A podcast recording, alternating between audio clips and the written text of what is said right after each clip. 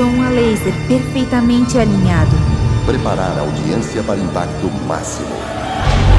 Audiência pronta para imersão total. A mais envolvente experiência cinematográfica começa.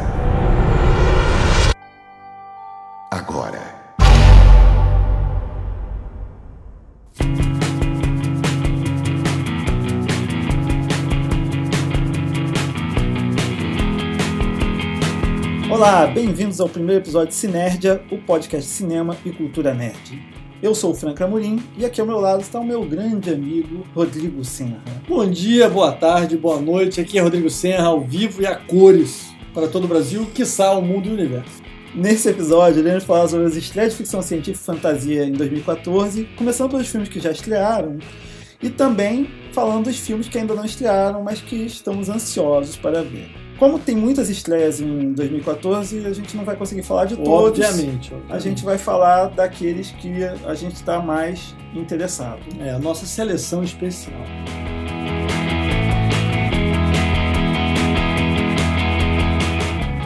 Então, antes que a gente mergulhe e comece a falar de Lego Movie, Robocop, Capitão América, X-Men, Edge of Tomorrow, Transcendence, Dawn of the Planet of the Apes e Guardians of the Galaxy. Caraca, isso daí foi narração de jogo de futebol. Ou corrida de cavalos. Corrida de cavalo. Vamos comentar aqui sobre curiosidades, para descontrair e quebrar o gelo.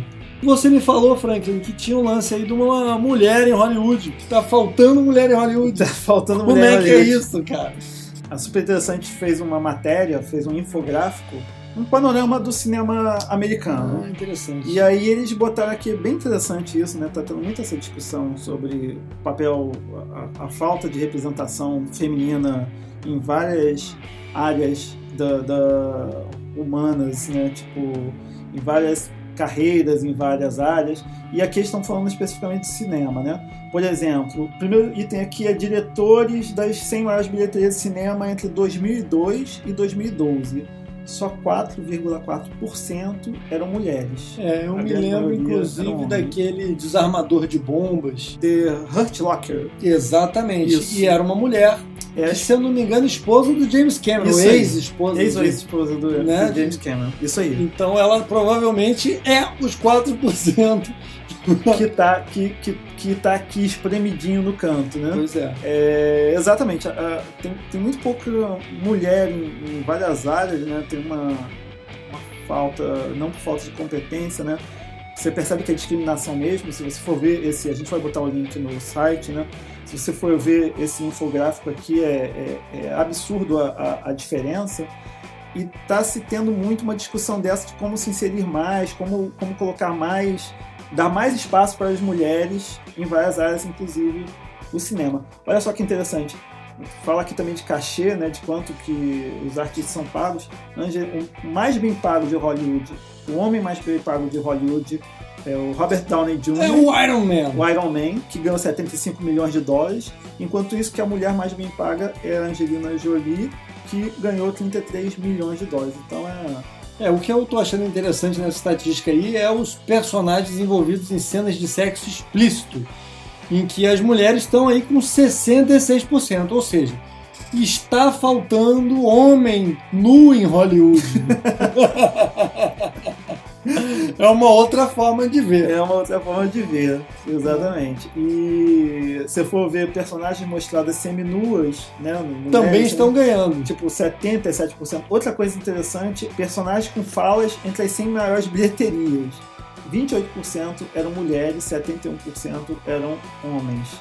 E aí, tipo, entre as mulheres que não tiveram fala, Isso é assustador. é, 34% eram negras, 33,9% eram latinas e 28,8% eram brancas. Que tá bem distribuído, né? É, Eu diria que tá é. meio quase igual, né? É. Ainda tem uma maioria bem próximo do empate técnico ali, né? É, na tipo, computação nós estamos com esse problema também, né? Poucas É. mulheres na computação e tá- tem esse grande movimento internacional aí de aumentar mulheres na computação. hum, E tem uma outra curiosidade aqui, mudando um pouquinho de assunto, que é o aniversário de 20 anos de Um Sonho de Liberdade, Shawshank Redemption. Filme que eu não vi. Não, peraí, peraí, peraí. Como assim eu não vi? Atenção, áudio espectadores, está rompida a parceria Franklin Amorim e Rodrigo Senna. Eu não posso admitir que ele não tenha visto Shawshank Redemption. Cara, Isso é um absurdo. E esse filme, frequentemente, você vai lá no IMDB e vê que ele tá no topo, né? Tipo, ele, se não é o primeiro, ele tá dispu- disputando ali com o Poderoso Chefão. Acho que é ele e o Poderoso Chefão são os filmes que mais disputam assim, o topo de maior nota entre os internautas, né? É, em particular, posso dizer porque eu assisti o filme mais de uma vez. Eu li o conto mais de uma vez.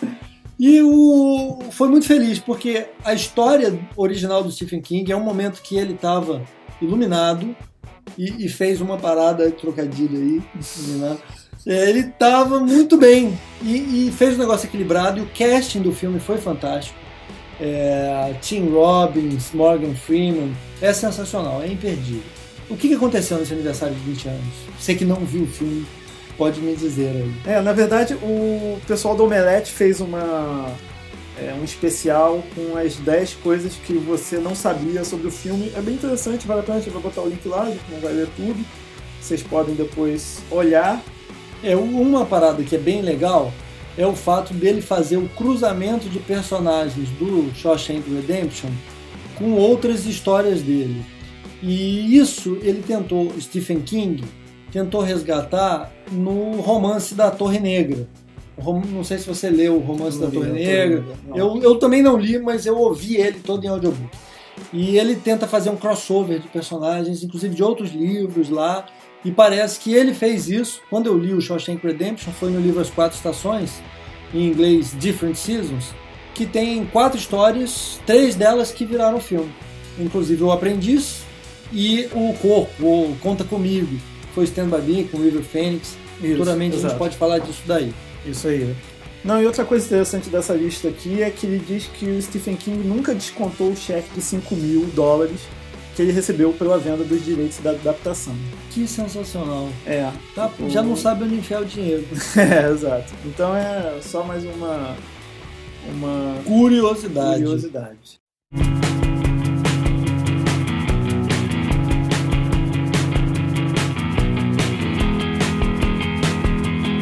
Então tá, acho que a gente pode agora mergulhar nos filmes que nós já vimos. Dos filmes que passaram esse ano, eu ordenei aqui o, o lançamento, né, a data do lançamento.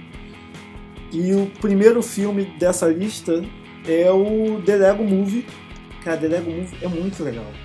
Hello, everyone, and welcome to the Lego. Mo- O filme é o que, muito que foi feito. bacana? O que, que te. Tipo, as coisas Cativou. interessantes assim do filme, tirando alguns detalhes, como por exemplo a preocupação deles de tentar fazer a animação o mais parecida com. A animação é por computação gráfica, né? Eu É vi o de trailer, computação eu vi o gráfica, exato. do Batman? Mas eles se preocuparam em tentar fazer a animação como se fosse de peças de Lego mesmo. Você estivesse A usando. física de bonequinhos de Lego. É, as próprias peças, tem várias horas que eles dão um zoom nos, nos personagens ou nas peças e você vê a peça arranhada, entendeu? Ah, Botar esse detalhe da peça toda arranhadinha e tal. Dá um realismo pro negócio. É, o, o roteiro tá muito legal, né? Tem a história lá do escolhido, tem até uma, uma, uma comparação do filme do Lego com o Matrix. Porque os dois têm tá. vários elementos parecidos. Tem o The One, né? Certo, o escolhido. Ele tá num mundo, numa realidade diferente, né? numa realidade alternativa. Inclusive, durante o, o filme, cada mundo do Lego é como se fosse uma realidade e ele passa por várias dessas realidades, né? A música é muito legal. A música é bem bacana. Tem a música, a, a música tema, que é o Everything is Awesome, que é Tudo é Incrível, que toca no trailer e, cara, você tem que ver o trailer. É muito maneira essa música. Eu vi É. o trailer, eu vi o trailer. E eu acho que a história ela rola, rola muito bem. E ele é muito engraçado, a história é muito legal, é, é, a trilha sonora é legal, as atuações de voz são ótimas. Os personagens que aparecem, tem o Batman, no- que, é, que é muito legal, tem um, um personagem lá que é o policial, policial bom, policial mal. Eu ouvi dizer que legal. o Morgan Freeman participou dessa O parada. Morgan Freeman participa do, do, do filme também. É o primeiro filme, engraçado que é a primeira dublagem de filme de animação que o Morgan Olha Freeman aí. faz. O cara, um dos, dos diretores de animação é o Chris McKay, que é diretor do Frango Robô, Que eu né? não conheço, não vi. que é uma série fantástica, muito engraçada, onde o- o- os criadores lá fazem sátira usando bonecos de action figure de verdade, eles fazem animação stop motion com esses bonecos. Só que eles fazem as coisas mais absurdas, né? Fazem a Liga da Justiça, aí faz um sacaneando o outro, uma coisa bem sabe, porta dos fundos com um boneco com animação stop motion. E aí esse cara, ele é um dos co-diretores e tem umas cenas do filme, é, principalmente no final, os créditos, que são feitas com Lego de verdade. É um stop motion feito com Lego de verdade. É, é divertido, é um filme muito divertido, vale a pena vocês conferirem. Foi um dos meus filmes preferidos desse ano. What's going on? What the hell are you doing here? Gonna play good cop, bad cop? Nah, Daniels. Bad cop, Robocop. Então vamos falar agora de Robocop. Né? Em primeiro lugar, porque o nosso querido diretor José Padilha, com grande sucesso em Tropas de Elite, ele entra no circuito internacional. E eu acho que ele fez uma leitura bacana do Robocop, uma leitura Tropas de Elite, Robocop-like.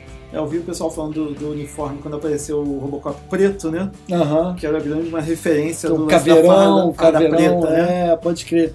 E é uma preta. pena que a nota do, do filme esteja baixa no IMDB, né? Uhum. E eu acho que em termos de bilheteria também, Ele não foi. ele não, foi, tão bom. bem, Eu acho não. que a gente tem números aqui, ó. Tava estimado o quê? 100 milhões aqui, é isso? Isso. 100 milhões. No primeiro fim de semana nos Estados Unidos fez 25, um quarto do, do orçamento esperado. E o acumulado é, foi de 58 milhões. Tipo, ele não se pagou né, da estreia até maio. Então tem chance aí dele dar preju para os estúdios, que é meio ruim para José Padilha. Mas, pô, a locação, o casting do filme tá muito bacana. Gary Oldman, é, Michael Keaton, que falam por si próprios, dispensam apresentações. E a dinâmica do filme é legal. Né? O, o ator principal, que faz o Robocop, é até um cara meio desconhecido, esse Joe Kinnaman. Ele atuou muito no cinema nórdico, esse cara, e meio que no cinema americano. Ele tinha feito um seriado e não, não fez feio não, achei que ele mandou bem. O, o filme tem um ritmo legal, acho que vale a pena ver. Para quem já viu o sucesso do Robocop antigo, de 87, e depois o Robocop 2, vale a pena. É, é um, tem um revival, tem uma nostalgia de você voltar a ver aquilo. E na Aham. época foi uma inovação. Esse Sim, negócio de misturar sim. homem e máquina e tal, policial, um novo jeito de fazer um, um filme policial com ficção científica misturado. é, foi, foi bem bacana. Então ele resgata um pouco disso daí. Legal. Gostei, vale a pena. Before we get started, does anyone want to get out? Bom, o próximo filme na nossa lista é o Capitão América, The Winter Soldier, o Soldado Invernal aqui no. Que eu achei que era Soldado Infernal. Quando- eu também eu achei que era Soldado Infernal. Eles mudaram esse título, ia ser soldado, acho que ia ser Soldado do Inverno em português. Acho que ia ser Soldado do Inverno, e aí eu acho que as pessoas estavam confundindo com Soldado do, inferno. Ou seja, não tem como escapar. né? É, e aí eu acho que o Soldado Invernal eles tentaram. Melhorar, Melhorar, isso né? não adiantou. Não adiantou muito. Falharam, fracassaram. Miseravelmente. Mas o filme é bom. Cara, eu gostei muito desse filme. O protagonista, né, era o Tocha Humana no, Isso. na Liga da Justiça. Liga da Justiça não, era o Tocha Os Humana. Quarteto no Quarteto Fantástico. Fantástico. É o Chris Evans. É. E, o- e o que acontece? O primeiro filme, o primeiro Capitão América, ele foi meio criticado, né? Não teve uma bilheteria tão boa e não teve uma crítica tão boa. Muita gente achou o filme fraco. Eu vi o, Cap- o primeiro Capitão América meio que sem querer. Tipo, tava em casa, tava zapeando, começou a Ah, passar o vamos filme. Acho que eu nem sabia que era o Capitão América. Melhor cenário, baixa expectativa. Exato. quer dizer que exatamente. você gostou do filme, eu acho. Não, e aí eu gostei bastante. Inclusive, quando eu comecei a ver aquele garoto franzino, beleza, tava o garoto franzino, tal, apanhando, passando por todas as provações lá, querendo ser um soldado. E aí, quando acontece a cena que ele passa pelo experimento e ele vira um super soldado, Você achou que era outro na ator? hora eu pensei assim: caramba, como é que eles fizeram isso com o cara? Tava muito bem feito. Porque né? o Tava garoto, muito bem a, a feito. coisa da, da computação lá de botar o rosto do Chris Evans num Um outro, outro cara, corpo. cara, ficou muito bem feito aquilo, ficou muito bem feito. E não só isso, a história em si eu acho, eu acho a história bem feita, entendeu? Eu acho a história que flui bem, corre direitinho, não é apressada. Em vez de botar o Capitão América na frente de batalha, botar ele pra ficar fazendo propaganda. Tá aí, ó. Você falou um ponto que pra mim foi o diferencial do filme. Que é o seguinte: toda vez que eles vão levar um cara do quadrinhos pro cinema, eles têm que pegar o uniforme do cara, e dá um boost, dá um poder no uniforme do cara para não ficar ridículo no negócio do quadrinho. E nesse filme eles tiveram uma sacada genial, que foi pegar o uniforme ipsis literis que está no quadrinho e botar com toda sua, todo o seu ridículo num contexto que faz sentido aquilo ser ridículo, que ele estava fazendo propaganda do exército, né? e que aí que eles sacaram depois que o cara podia de fato ser um herói, eles colocam um, então um uniforme revamped, boosted, Exato. né? Então ficou, isso eu achei, pô, isso é sacada, um detalhe, mas que faz a diferença. Então isso eu curti muito. Então eu já tinha gostado bastante do Capitão América 1. Quando veio o Capitão América 2, a crítica estava muito boa, né? Já tinha uma expectativa muito boa, estavam se falando muito bem do filme. Até o momento era o melhor filme de super-heróis da, de 2014, né? Até o lançamento, quando ele foi lançado.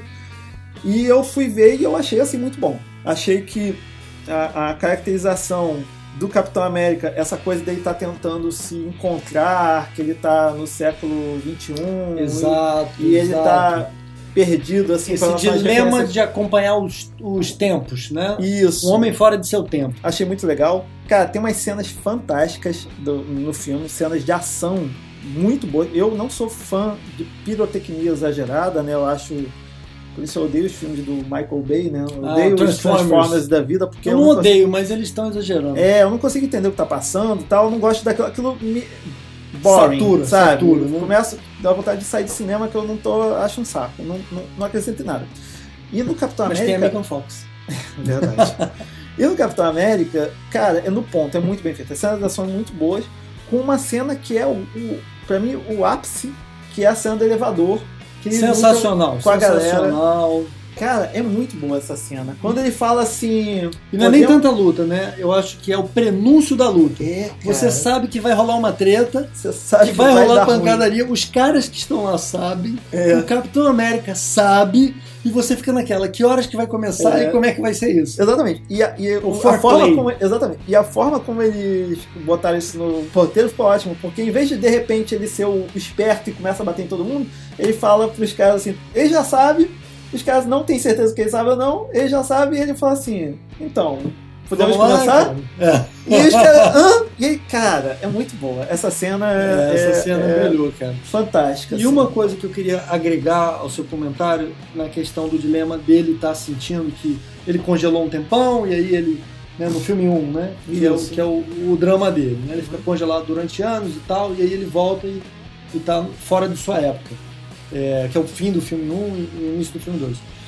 Eu acho isso bacana porque ressoa hoje em dia, como tudo está mudando muito rápido, se tem alguma área que você para de olhar para ela, você tem a impressão que você ficou congelado no tempo anos e sente essa dificuldade de que o mundo é, Andou seguiu em frente, andou rápido. e você ficou parado. Então, eu vejo, por exemplo, um pouco às vezes meus pais em contato com, por exemplo, celular. Então, se o cara fica usando aquele primeiro celular tijolão um tempão e depois pega um smartphone, é um choque. É, é como É. se o cara estivesse vindo da Segunda Guerra Mundial e falar assim: uau, o que, que é isso? Né? Na computação a gente sente isso a toda hora. Então, é, ressoa, acho que com todo mundo, essa Sim. parada do. Pô, que mundo é esse? Eu não tô Verdade. reconhecendo mais ele, né? E isso é muito forte na nossa época, né? A gente, na, na, lá, nos anos 60, anos 50, anos 40, isso era. A tecnologia avançava com uma velocidade que você conseguia acompanhar com uma certa tranquilidade. Hoje, acontece o que você está falando, a, te- a tecnologia avança com uma velocidade tão alta, tão grande, que uma piscadela que você dá, você tem essa sensação do congelado no tempo, porque as Exatamente. coisas mudaram demais. Que é a aceleração. Nós estamos É. trabalhando na segunda derivada da parada. É. né? A velocidade da mudança ela não está constante, nós estamos numa aceleração na mudança. Isso é, isso é chocante. E um outro fator que me chocou foi quando eu comentei sobre Robert Redford, Ah, que verdade. atua no Capitão América. Falei com vários colegas É. de outra faixa etária, nova geração. Aham. Isso assim, não, Robert Redford? Quem é? Nunca ouvi falar, É. não vi nenhum filme com Robert Redford. Falei, isso é impossível. E aí eu não tinha um filme para citar, o mais recente que eu lembrava era Spy Game, Sim. do Robert Redford Sim. com o Aham. Brad Pitt, Isso. que é sensacional. Podemos de repente fazer um episódio tangenciando esse assunto. E a galera não sabia. Eu falei, pronto, agora no Soldado Invernal vocês vão ver quem é Quem é Robert Redford. É, É, deu show, tá lá o cara uma- é bom. Pra dar uma, boa participação no filme, né? Exatamente. E óbvio, né? Muito bem no filme é, tá ele, Samuel Jackson tá fazendo meio que o- aquele papel de sempre, né? Isso, Não- Nick Furioso. É, Nick Furioso, não destaque. A Scarlett Johansson. Tô lembrando agora outra cena fantástica do filme, logo no começo, quando eles vão invadir o, o navio. Navio, essa pra mim é uma das melhores cenas. Cara, é muito bom, é muito bom. E o mais legal é que a participação da Viúva Negra também é muito legal. Ela não tá ali inocente, né? Tipo, ela tá ali também arrebentando. Mas a cena toda é, é muito, muito legal. Esse Eu- filme tá, tá. Vale a pena, né? É, eu, eu achei tá que nessa cena aí, só pra finalizar, pra gente poder ir em frente, mas vale a pena falar que nessa cena eles conseguiram um negócio que eu achava muito difícil, que é, é, suprir o abismo de você ter um cara que tá lutando com um escudo e com os braços contra uma galera com metralhadoras que estão no mundo moderno, com mira laser, com, com granadas e tal. Como é que você faz isso funcionar? Porque no, na mídia quadrinhos e tal, era muito mais fácil aquele negócio. O nego atirava com revólver de seis balas e tal. E eles conseguiram fazer uma dinâmica, uma velocidade, um Verdade. realismo que você fala assim, cara, eu acredito que se tivesse um super soldado com um escudo, ele ia dar Exato. a- aquela pancadaria em cima lá e ia rolar. Exatamente. E então ficou crível. É. Isso eu achei parabéns, competência. É, muito né, legal. Passaram a mensagem. We were born with extraordinary powers, abilities. The next stage in human evolution. Então o próximo filme é X-Men, Dias de um Futuro Esquecido. Ou em inglês, Days of Future Past. Exatamente. A precisão na tradução. É, né? e aí eu falei que o, na minha opinião, é, o Capitão América era o melhor filme de herói até aquele momento, porque ainda não tinha saído o X-Men, eu não tinha visto ainda o X-Men, esse X-Men novo, que eu achei também, se não é melhor do que o, o Capitão América, na minha opinião, ele tá pau a pau ali. A cena inicial dos mutantes no futuro sendo atacados e tem uns mutantes diferentes lá, isso é bem legal dos filmes do X-Men, né? Sempre tem uns mutantes diferentes com os poderes diferentes e tal. Tem uma mutante lá que me lembra muito. Ela tem um poder que parece o poder daquele jogo Portal, Exatamente. que ela abre os portais, se transporta, e aí você fica, a câmera fica rodando e fica mostrando os portais, e ela entra por um, sai por outro, e você fica vendo um outro ângulo, porque você está vendo um portal e a saída dele em outro, em outro lugar. Cara, essa cena inicial da batalha é muito legal. É uma cena tão complexa e tão bem elaborada que é aquela que você acabou de assistir e já fica com vontade de ver de novo, É, porque exato. você não consegue degustar todo o detalhe da cena, porque você se envolve naquilo ali, você fala assim, uau, que bacana, mas pô, como é que o cara fez isso mesmo? o que, É, que aconteceu exatamente ali? Né? É, isso aí foi muito bem sacado. Gostei pra caramba também de algumas é, caracterizações, alguns personagens mais novos, né? É, destacando aí o Michael Fassberg, que é o androide lá do Prometheus. Perfeito. É, ele tá muito bem como que é o jovem Magneto, né? O jovem É. Magneto, que já tinha aparecido nos X-Men anterior, no Classic. É, exato, cara. First Class, perdão. First Class, exatamente. Ele tá muito bem no, no papel. Esse ator é muito bom, né? Esse O cara, cara, é, é, o cara é bom, é é serião, mas ele é fantástico. Ele manda muito bem. A Jennifer Lawrence, que eu nem sou tão fã dela, tem muita gente que adora ela, acha que ela é nova geração de atrizes, etc. Tal. Eu acho ela boa, mas não acho isso tudo. Mas eu achei ela com mística muito legal. Achei que ela ficou ótima. Pra quem não lembra o personagem ou a atriz, é a Mulher Azul, É, que se transforma em qualquer coisa. Isso. O Peter Dinklage tá legal lá. Tyrion, meus amigos. Exatamente. O anão. Um anão Eu- sensação. É, eu achei assim o personagem dele legal, mas não sei, eu não achei tão bem aproveitado. Não sei o que, que você É, achou. Eu achei bom, mas eu acho que foi mais a sensação de ser o, o- um cara de Game of o, Thrones. o Tyrion, entendeu? Do que Isso. o que, né? A, a performance dele não o é potencial. nenhum, a performance dele não é nenhuma maravilha é, ou, ou extremamente marcante É, e tal. eu, eu gostei, eu gosto dele. É eu, eu acho que ele, ele fez o que podia fazer com o papel que foi dado pra ele. Porque, na verdade, ele tá num papel secundário. Tem uma certa importância no roteiro, mas não é um elemento central da trama, o cara. Apesar de na história parecer que tudo gira em torno desse cara, no roteiro, efetivamente, ele tem algumas incursões lá dentro. É. Então, também estava difícil dele poder se sobressair. Porque, É. no fundo, num filme de X-Men, você quer ver mutantes, né? É. Então, o cara é um escada pro resto da galera. Eu particularmente gostei. O que eu não gostei, que não é spoiler porque tá no trailer, é a reencarnação de Charles Xavier, É. que foi pulverizado nos filmes anteriores. E isso daí ficou sem explicação nenhuma, simplesmente a galera ignorou o lance e botou ele lá. Isso eu não curti. Tem uma, uma galera dizendo, eu cheguei a ler isso em algum lugar, não sei se é oficial, mas que a ideia desses filmes é que é um reboot da série, então é meio que, apesar de, e aí eu acho que isso que causa uma estranheza, né? Apesar de manter atores, você tá recontando a história. Porque, tipo assim, uma coisa é o aí, reboot. É, porque uma coisa é o reboot do Homem-Aranha. Certo. Que aí eles pegaram e Trocaram botaram o diretor todo o elenco. E trocaram todo o elenco. O reboot do, do X-Men, ele tá com alguns. Porque, tipo assim, é, ninguém quer tirar. Eles têm dois atores excelentes em dois papéis. Eu diria até três, né? Que é o Charles Xavier, Charles que é Xavier, o Patrick Stewart, Stewart, o Ian McKellen, que é o que é Magneto o velho, Magneto, Isso. né? E tem também o Wolverine. Exa que é perfe- Exatamente. Tem três personagens ali que, cara, São os caras. são né? os caras. São Exatamente. os caras. Então, Não tem, não tem jeito de você é, Que é desassociar. Que é o Wolverine. Não tem como você desassociar, não tem como você convencer as pessoas. Tipo se assim, botar "Pô, a um gente vai- outro... é A um- gente vai recontar a história dos X-Men, vamos rebutar a, a série, e aí a gente vai contratar todo mundo novo. Não, tipo, vai dar errado, né? Sim. Não vai dar certo. Então, tipo, é, eles quiseram, tem essa explicação de que é um reboot, mas por outro lado realmente ficou. É, eu esquisito. achei Eu- tosco. É, o Percy tava comigo e na hora ele me cutucou assim e falou: Ué, ele ele morreu? O que, que ele tá fazendo aí? Exatamente. E olha, isso é coisa simples de consertar, gente. Pega um trechinho do filme anterior, aí faz o quê? Na, um pouquinho antes daquela cena acontecer, você faz um teleportador desse vindo do futuro, chegando ali e sacando o Xavier da parada um pouquinho antes da parada. Pronto, salvei Xavier. Ou menciona que isso aconteceu. Não, mas é- ficou uma coisa tipo Highlander 2.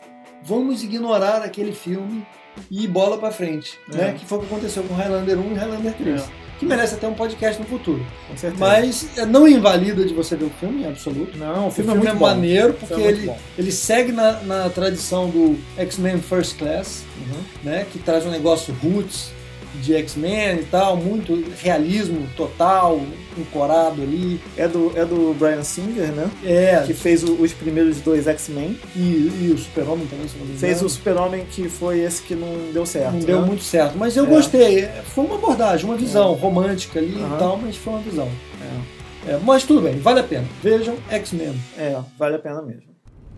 Now listen carefully. This is a very important rule. This is the only rule.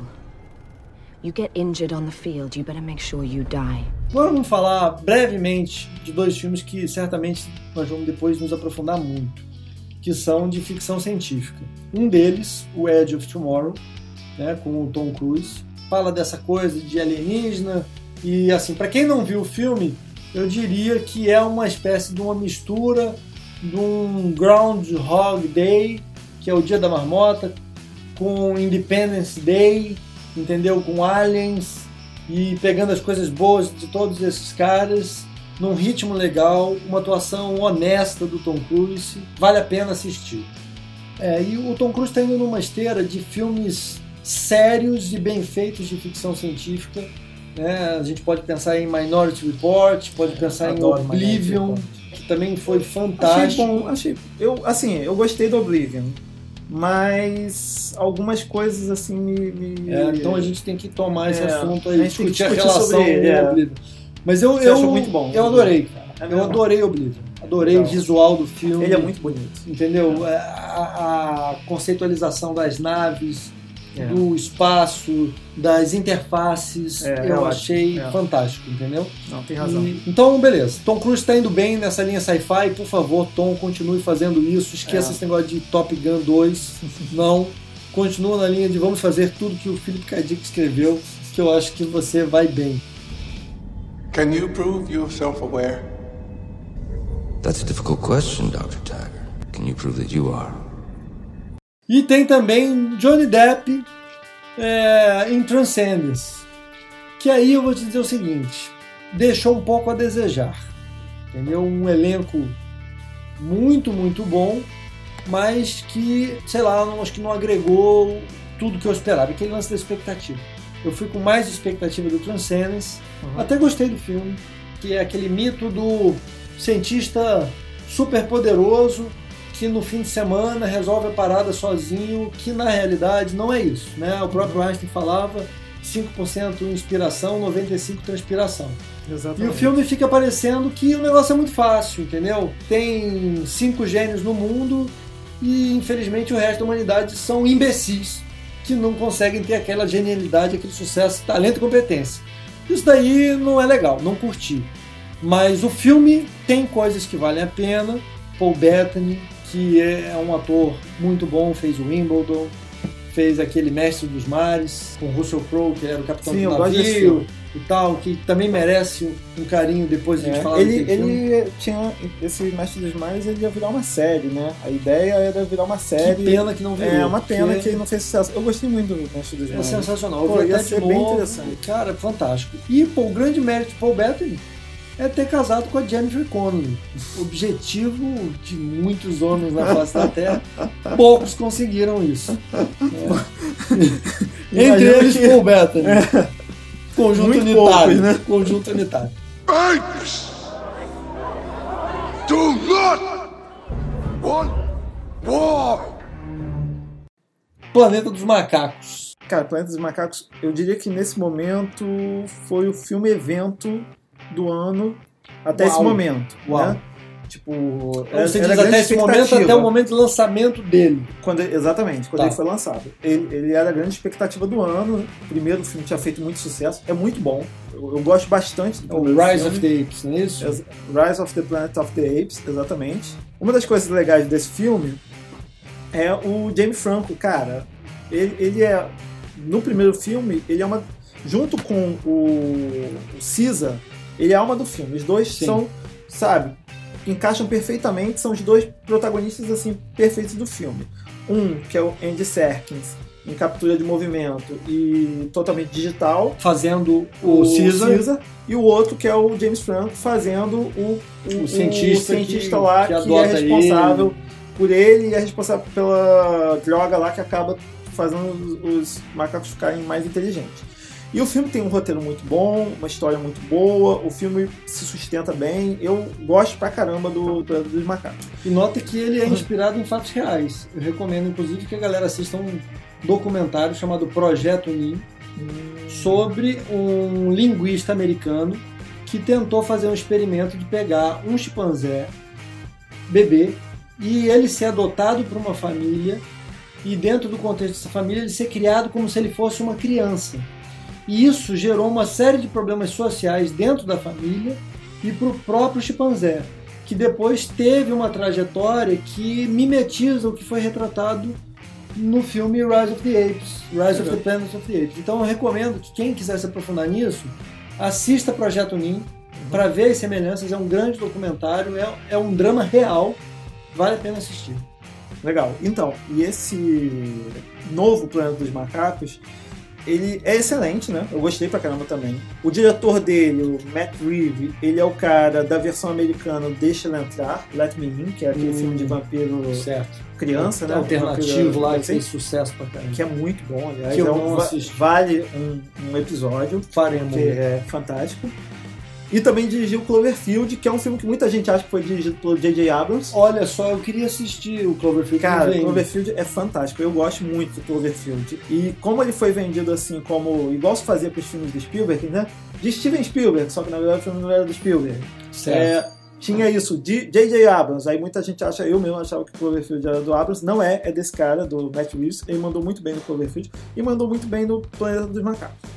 O que, que é ruim no planeta dos macacos? Quem dá o show são os macacos. Os humanos, você meio que dá uma são cagada pra eles. Né? É, você. Eles não são personagens tão interessantes que você se importe com eles ou você queira, Entendi. sabe, saber mais sobre a história deles e tal. A história dos macacos, a comunidade dos macacos que é criada, primeiro aquela pequena civilização que vai Mas surgindo. será que isso não é intencional para mostrar a transição de que o foco não está mais na humanidade, porque o planeta Terra está se tornando o planeta dos macacos e a humanidade está virando um fator secundário. Mas isso poderia ser sem ser um problema de. Porque é, nesse caso específico é um problema de atuação mesmo. Ah, entendi. As atuações são um pouco carismáticas. Entendi. É que eu não vi o filme ainda, então estou só É. elucubrando aqui, Então, teorizando. Não, excelente sua pergunta. Muito obrigado, bom que você obrigado. perguntou ela, para eu Bom, poder responder agora. Ah, por favor, aguardo ansiosamente. É, a, atuação é ruim. Por exemplo, no primeiro filme, o James Franco, cara, o cara é muito carismático, É ele é um ótimo ator. O segundo filme tem um cara que faz o papel do James Franco. Cara, e é um cara que, whatever, sabe? Tipo, Entendi. ó, é uma família. É o cara, é a nova esposa dele, porque tinha uma esposa que morreu na- durante a, a epidemia, né? certo. E o filho lá do cara. Cara, esses três, você não tá nem aí, entendeu? Entendi. Tipo, eles são muito. Não gera empatia. o Gary Oldman, cara, tá no filme também e ele aparece relativamente pouco no filme, entendeu? E também, sabe, agrega foi um cachê gasto à toa, eu diria. Tipo, Entendi. podia botar outro ator pra fazer o papel do Gary Oldman Que ia dar no mesmo. mesmo. Eu adoro o Gary Oldman, entendeu? E, tipo, eu achei nesse filme ele nada demais. É, isso que você falou é interessante, porque o próprio Jamie Franco, no primeiro Homem-Aranha, aquele que ainda era com o Tobey Maguire e tal, ele fez o Harry Osborn. Isso, exato. Ele foi um bom Harry Osborn, mas ele não chamou muito a minha atenção naquele filme, né? E no Rise of the Planet of the Apes, ele chama atenção. É, Ele exatamente. casou perfeitamente o, o personagem com o ator, né? E Exatamente. aí realçou. né? E da mesma forma que às vezes você tem um ator excelente que num determinado papel não consegue mostrar sua grandeza. É, exatamente. Como, por exemplo, Samuel Jackson como o Jedi Windu. É. O que, que foi aquilo? Mas É, que que foi isso aí aquilo? é uma É. outra discussão. É outra discussão. De qualquer forma, a parte dos macacos é excelente, a parte da, da comunidade, da, da civilização que estão montando é excelente. A história é muito boa, tem umas cenas de ação muito boas também. Tem umas cenas lá que a Áurea, por exemplo, ficou meio. É, Revoltada? Revoltada não, mas ela achou engraçado, né? A cena que deveria ser Trágica. e, e ela achou engraçada tal. Muita gente comentou até na internet mesmo, o negócio dos macacos andando em cavalos e Ah, tal. entendi. Mas, Que- mas sabe que isso é importante para fazer a ligação histórica com os primeiros filmes, né? Exato, Não sei se você série. assistiu. Sim, assisti. Porque teve, teve o longa-metragem com Charleston Heston. Isso, esse Né? aí, isso aí. E, e naquela época fazia muito sentido mostrar um- uma sociedade aí não tecnológica, né? quase feudal, quer dizer, tinha ali armas de fogo e tal, mas não tinha veículos automotores e o É. cavalo era importante para mostrar a supremacia do macaco como hoje é do Homo sapiens. Uhum. Então, talvez para dar essa cola, eu acho que é interessante. Não, é bem interessante. E pra mim não, não causou estranheza, não. É por algum motivo ela achou engraçado. Tem umas cenas lá com armas e tal, que ela também achou. Entendi. Que eu não quero dar muito spoiler, ela achou engraçado.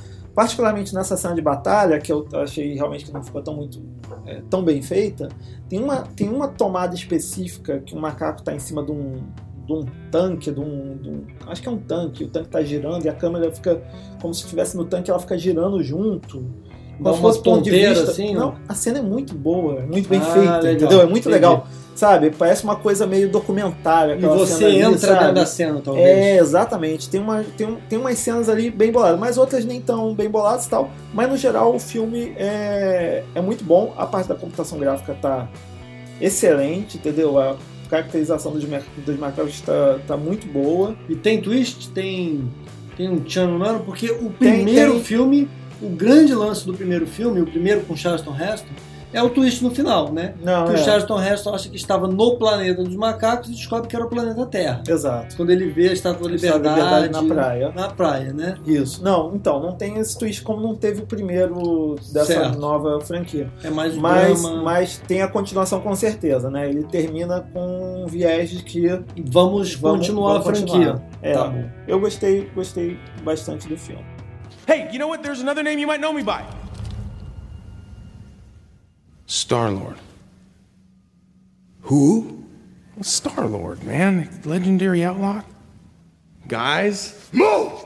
Guardiões das Galáxias é o grande sucesso do verão é, de 2014. Que foi uma- um sucesso inesperado, absurdo, Sensacional. estourando todas as bilheterias. Eu vi o trailer e aí no trailer eu fiquei num dilema. Porque eu falei assim, cara, é bobinho. Mas por que, que eu tô com tanta vontade de assistir esse filme? É, até porque é um filme Marvel, não consegui ancorar as coisas que estavam no filme com é, nada do que eu já tinha lido de história em quadrinhos da Marvel e tal. Eu falei assim, pô, mas o que, que é isso? Eu tô, confesso que estou meio desatualizado do mundo Marvel. Tenho ido enveredado mais pelo mangá e o anime. Só que eu olhei assim, não conheço bem esses personagens e tal, isso é Marvel mesmo. Só que o trailer me cativou de alguma, de alguma forma. Eu uhum. acho que foi a música, principalmente o primeiro trailer. Eu vi dois trailers diferentes, Sim. mas o primeiro tinha o lance da música, tem o protagonista principal, que é o Star-Lord, que ele é gozado e, uhum. e ele tem um carisma, é. tipo o Axel Foley no Tira da Pesada, que tinha um carisma assim inexplicável. E eu falei, eu tenho que ver esse filme. E aí nós fomos assistir o filme e foi sensacional. Foi é. curti demais. Nós assistimos na hora do almoço. Foi na estreia, né? Na estreia, na hora do almoço. E, pô, eu adorei a experiência. Foi, foi fantástico. E, tipo, é um filme que, ele, cara, ele é bom do início ao fim. Ele tem uma coisa fantástica que é, ele não se leva a sério. Né? Exato. É um filme que tá ali fazendo, brincando. Lembra muito os né, grandes filmes de aventura dos anos 80, tipo Indiana Jones. É, Aventureiros do Bairro Proibido. Aventureiros do Bairro Tem Proibido. Tem essa vibe assim. Exatamente. Todos esses filmes assim clássicos, divertidos, dessa, dessa geração, dessa, dessa época. Tem uma trilha sonora sensacional. Cara, indescritível, né? O cara soube escolher handpicked ali, né? Tipo assim, escolheu. É a dedo a ali. dedo a parada. E é gozado, porque assim, eu gosto de música, mas não sou fanático por música. E esse foi um filme que eu saí do cinema falando assim, quero ouvir a trilha sonora. É isso aí. Quero baixar a trilha sonora, é. quero pôr no meu celular para trocar. E isso não acontece comigo com frequência, e eles conseguiram isso nesse filme. Exato. É o anti-Cavaleiro das Trevas, né? Enquanto que o Christopher Nolan tenta fazer a parada o mais sério possível, o mais realista possível, né? E excelente, né? Os filmes são muito bons, gosto pra caramba da, da trilogia dele do Cavaleiro das Trevas. Eu vi o Superman, que ele é produtor, né? Ele não é o diretor, mas ele é produtor. O último, último, último Man of Steel. O Man of Steel. Cara, eu gostei pra caramba eu também, do filme. Quero, quero fazer um episódio. É, quero fazer um episódio falando desse filme que tem todo esse viés de, né, de tentar fazer um negócio mais realista dentro do possível. E o Guardiões das Galáxias, ele é a antítese disso, né? É o contrário. É, é um filme de, assim. Debochado, quase exato, debochado. Exato. É muito divertido. É, as caras caem, tem o timing certo. Exato. Sem né? ser bobão, né? É, tipo, é, fica goofy. Ele não é goofy. Exatamente. Ele é gozado, ele entretém. É. O protagonista, quer dizer, o protagonista, um dos protagonistas, né, que é o Peter Quill, Isto. É, que é esse Star-Lord. É, Chris Pratt. Cara, esse cara, ele é o cara perfeito, eles escolheram o cara perfeito para para fazer o filme. E junto com ele tem uma galera, né? Tem a Zoe Saldana, que é o Rura do Star Trek e fez também lá é, aquela o personagem. Avatar, né? Isso, a Navi no, no Avatar. Tem o Vin Diesel, da série Velozes e Furiosos. Bradley Cooper fazendo a voz do... Ah, aquele do... guaxinim, Rock, né? Rocket Raccoon, exato. Inclusive, você sabe que esse Rocket Raccoon, eu não sei se você sabia, mas os Beatles têm uma música chamada Rocky Raccoon, que é uma das minhas músicas preferidas dos Beatles. Now somewhere in the black mining hills of Dakota there lived a young boy named Rocky Raccoon. Legal. E eu não sei se, se talvez tenha uma, uma referência escondida aí. É provável. Porque você sabe que o cara é um connoisseur de música pela é. escolha da trilha sonora. Então eu acho que tem uma referência para o Rock Raccoon na parada aí. Exato. Tem uma outra pessoa que eu adorei no filme, que eu acho que tá perfeito. Dave Bautista, que é um lutador de luta livre, faz né? o Drax. É, e cara, ele faz o Drax e, putz, ele é muito bom. E ele participou em Riddick. Ele participou em Riddick, né? Junto Isso. com o, o Vin, Diesel, Diesel que, que também participa desse filme. Isso. Como a voz do Groot. Exato. Em quase todas as línguas que o filme foi traduzido. Né? Exato. O Vin Diesel só fez isso. Quatro palavras, cinco palavras, sei lá. Exatamente, vocabulário extenso. Eu sou Groot. Eu sou Groot. Eu sou Groot. Eu sou Groot. esse Dave Batista tá muito bom, cara. Ele tá muito engraçado. É, realmente é curioso que o cara era lutador de, de luta livre virou um, Ele mandou bem, um cara. Ele Mandou, muito mandou bem. bem. Tem umas cenas que ele faz que é muito engraçado. Né? É, na hora que ele chega e pergunta qual é o percentual de um plano que você tem, é muito pra bom, mim né, é só aquilo ali ele já merecia É, o Oscar. é. Que é uma sacada Fantástico. sensacional. É, fantástico. E, cara, pra mim foi, foi realmente. Vi duas vezes o filme. Também. Depois eu vi em IMAX, lá nos Estados Unidos, sem legenda, e me diverti igualzinho a primeira É, vez. cara. Exatamente. É quando você comprova que o filme. É. Aliás, é aquela parada, né? Claro que tem filmes e filmes. Mas eu, eu sinto assim que o filme, quando você sai e você tem vontade de ver de novo, você sabe que você gostou muito do filme mesmo, né? É verdade. Claro que existem alguns filmes que eu vejo, acho que é muito bom, e não quero ver de novo, né? Certo. Principalmente dependendo do tema do filme, eu acabo não querendo. É, Hacking para um Sonho, por exemplo, é um filme que eu vi uma vez e tá bom. Ah, ou, por exemplo, Lawrence da Arábia sem cortes, que é a versão de 4 horas. Né? Que tá pra bom. uma vez pra mim também tá bom. Exato. Então, mas no geral, você querer ver filme de novo é um bom indicador. Bom Cara, sinal. e eu queria muito ver, vi de novo, com minha sobrinha. Eu achei o filme fantástico, é, recomendo. Foi um dos grandes filmes é, desse ano. Bateu vários recordes, já ultrapassou X-Men como. Acho que era X-Men que estava como filme de maior bilheteria desse ano. Já ultrapassou, tá fazendo dinheiro pra caramba pra Marvel Studios. É uma coisa que eu achei interessante, uma crítica que eu vi nesse filme, e eu não tinha me ligado nisso, e eu acho que ela procede de um certo aspecto, que é os heróis são muito fortes, mas os vilões são um pouco fracos. Eu né? vi isso, é verdade. Né, você vê, por exemplo, um Darth Vader. Caramba, Darth Vader, cara. Sim. É, você treme nas bases. Agora, Ronan, The Accuser, o que, que é o Chanaran? Quer dizer, né, ele ameaça, mas ficou. podia ter sido mais desenvolvido, eu acho que o personagem. É. Né? O Thanos, de repente, eu acho que ficou até mais interessante, apesar de ser ma- mais pontual. Pelo menos pra mim, ele.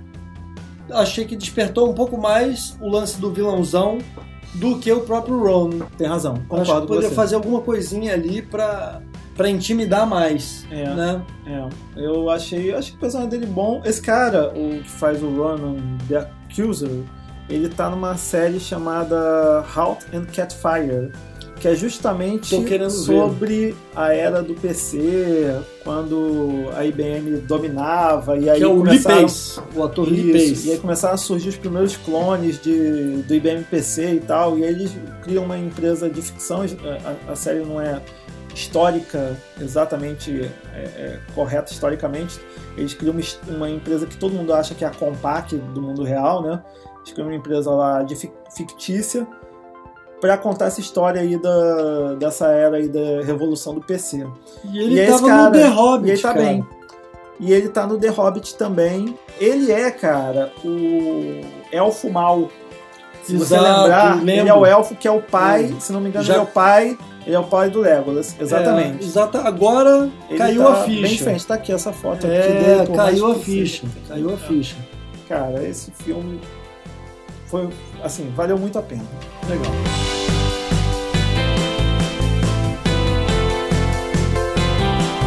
Acho que a gente pode comentar um pouquinho sobre, bem brevemente, sobre os próximos filmes que estão para estrear aí que a gente não viu ainda.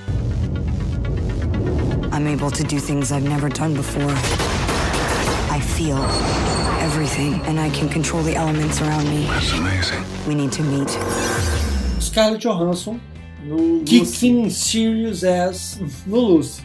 O trailer é show de bola. O trailer é chocante. Eu tô empolgado, é do Luc Besson, se não me engano, esse filme. Tô bastante empolgado pra ver, já estreou, já tá no cinema. Ah, já tá no cinema. Já Eu tá tava no voltando de cinema. viagem, não sabia. É, a gente pode até marcar logo pra ver ele, porque Opa, ele é bem. então vamos pôr na agenda. Pôr no bem pipeline legal. antes que saia.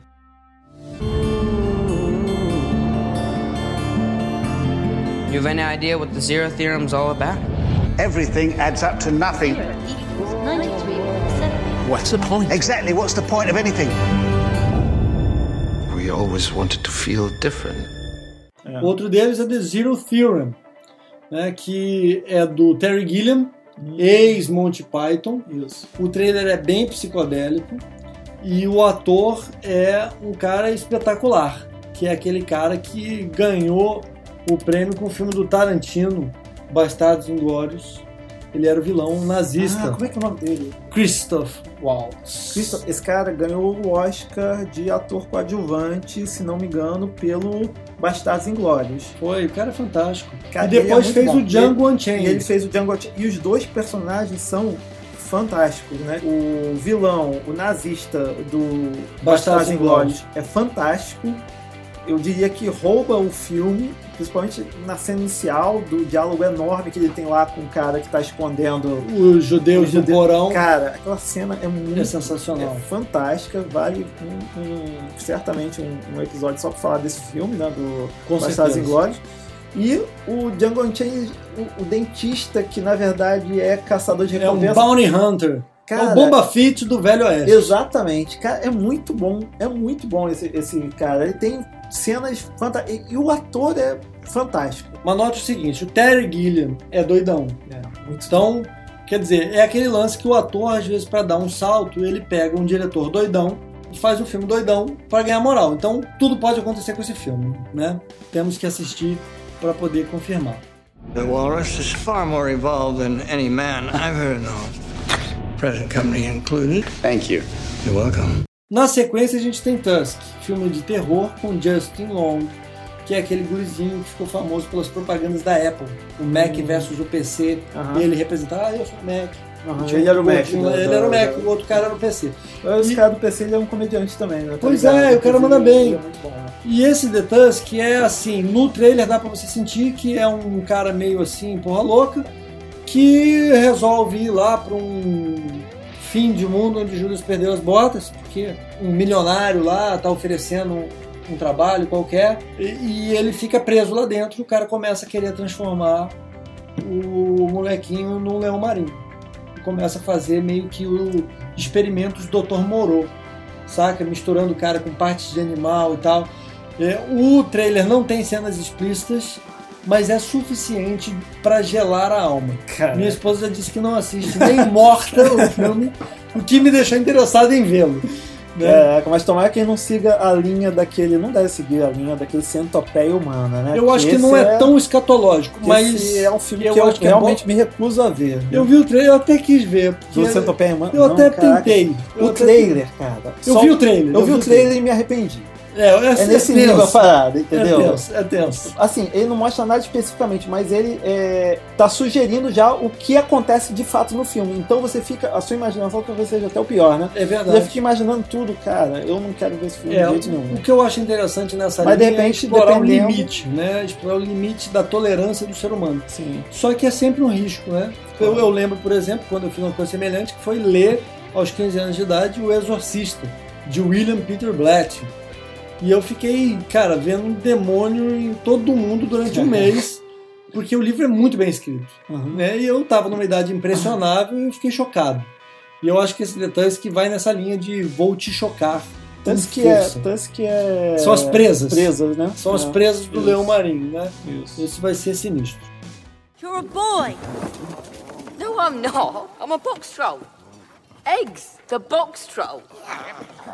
Bom, outro filme que a gente tá empolgado é o Box Troll, que é uma animação stop motion da Laika, que é o mesmo estúdio que fez Coraline, referência em, em animação stop motion. Eles né, são tipo os guardiões dessa arte que não deve morrer, né? Esperando que não morra, porque com o advento da computação gráfica Fica mais barato. é, e da animação é, em 3D ficou exatamente todo mundo quer fazer animação em 3D, mas existe umas pessoas que ainda continuam fazendo uma animação tradicional 2D e gente que fica fazendo animação stop motion ainda é, luta para manter viva essa, essa arte.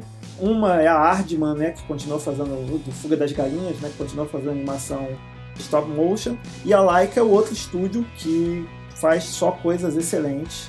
Eu gosto bastante, tô empolgadíssimo, a história parece ótima. Tem um featurette novo desse filme é, online que a gente pode botar no site para as pessoas verem, que é muito legal. Eu tô empolgado. É um caso. lance que eu acho muito interessante. Duas coisas que eu queria comentar. Primeiro, você falou aí de stop motion não pode morrer. Existe um filme cult chamado O Mago da Luz e da Velocidade. Não sei se você já ouviu falar Já ouvi falar desse, já vi trailer desse filme. Cara, eu assisti esse filme. Esse filme vinha, sabe o quê? Eu vi trailer dele, sabe que era trailer antes de VHS que você pegava na locadora? Tô ligado. Tinha um trailer, uma vez eu peguei um filme e tinha um trailer desse filme, mas era um trailer enorme desse filme, sabe? Sei lá, Entendi. eu acho que se demole contava o filme todo. E eu me empolguei, só que eu não achava o filme na locadora. Cara, esse filme eu vi por acidente. Tava na locadora, eu gostei da capa, eu levei pra casa. O filme ele é ligeiramente tosco. Ele é tipo assim: um cara que trabalhava com animação stop motion resolveu ele alugar uma câmera e ele fazer um quase um curta, um longa mais curtinho e mostrando o que ele sabia fazer, o que ele fazia separado. E ele consegue fazer animações stop motion em paralelo. Então, ele mostra a casa dele, que tinha milhares de latas de filme e N outros objetos, cada um desses objetos com uma animação independente, todas elas em stop motion. Então, esse é o tipo do cara que tem um saco blindado. Que ele deve ter levado uns 10 anos para fazer, Pra fazer isso, né, Eu cara? tenho que pesquisar a história desse filme, porque na hora que você assiste, é, hoje ele até teria assim um visual meio banal, mas na hora que você entende como a stop motion é construído, você fica de boca aberta. É sensacional. E eu recentemente li uma entrevista na Wired, que saiu agora esse ano, em setembro, entrevistando o Travis Knight, que é o animador líder da Laika e é também o CEO da empresa. E ele começa a falar um pouquinho do filme, etc. Ele fala que foram usados mais ou menos 190 bonecos nesse filme.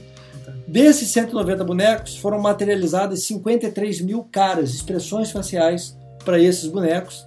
As roupas teve 200 figurinos e objetos que são usados nas cenas mais de 20 mil.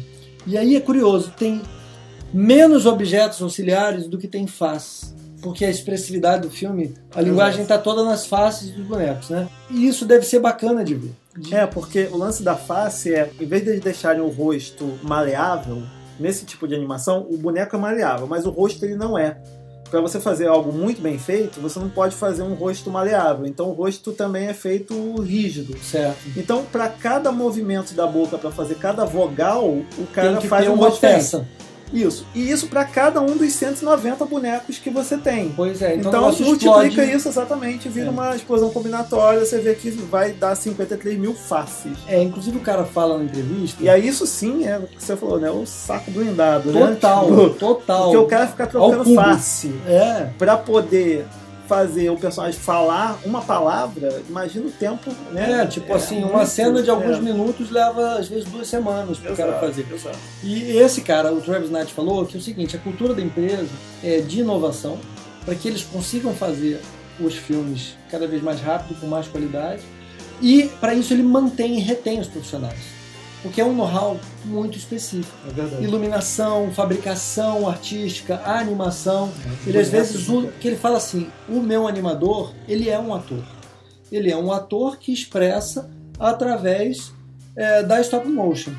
E ele usou uma inovação nesse filme, diferente do Coraline, diferente do Paranorman, que é uma impressora 3D a cores para gerar faces. Entendeu? fantástico. Então os caras modelavam no computador, mandavam imprimir, em vez de ser o escultor ali que ficava Sim, esculpindo. exato, Isso é um deu uma agilidade É. grande para os caras produzirem 53 mil faces. O que, consequentemente, aumenta a expressividade visual do filme, né? Então, esse é Fantástico. imperdível, né? Esse a gente está de olho.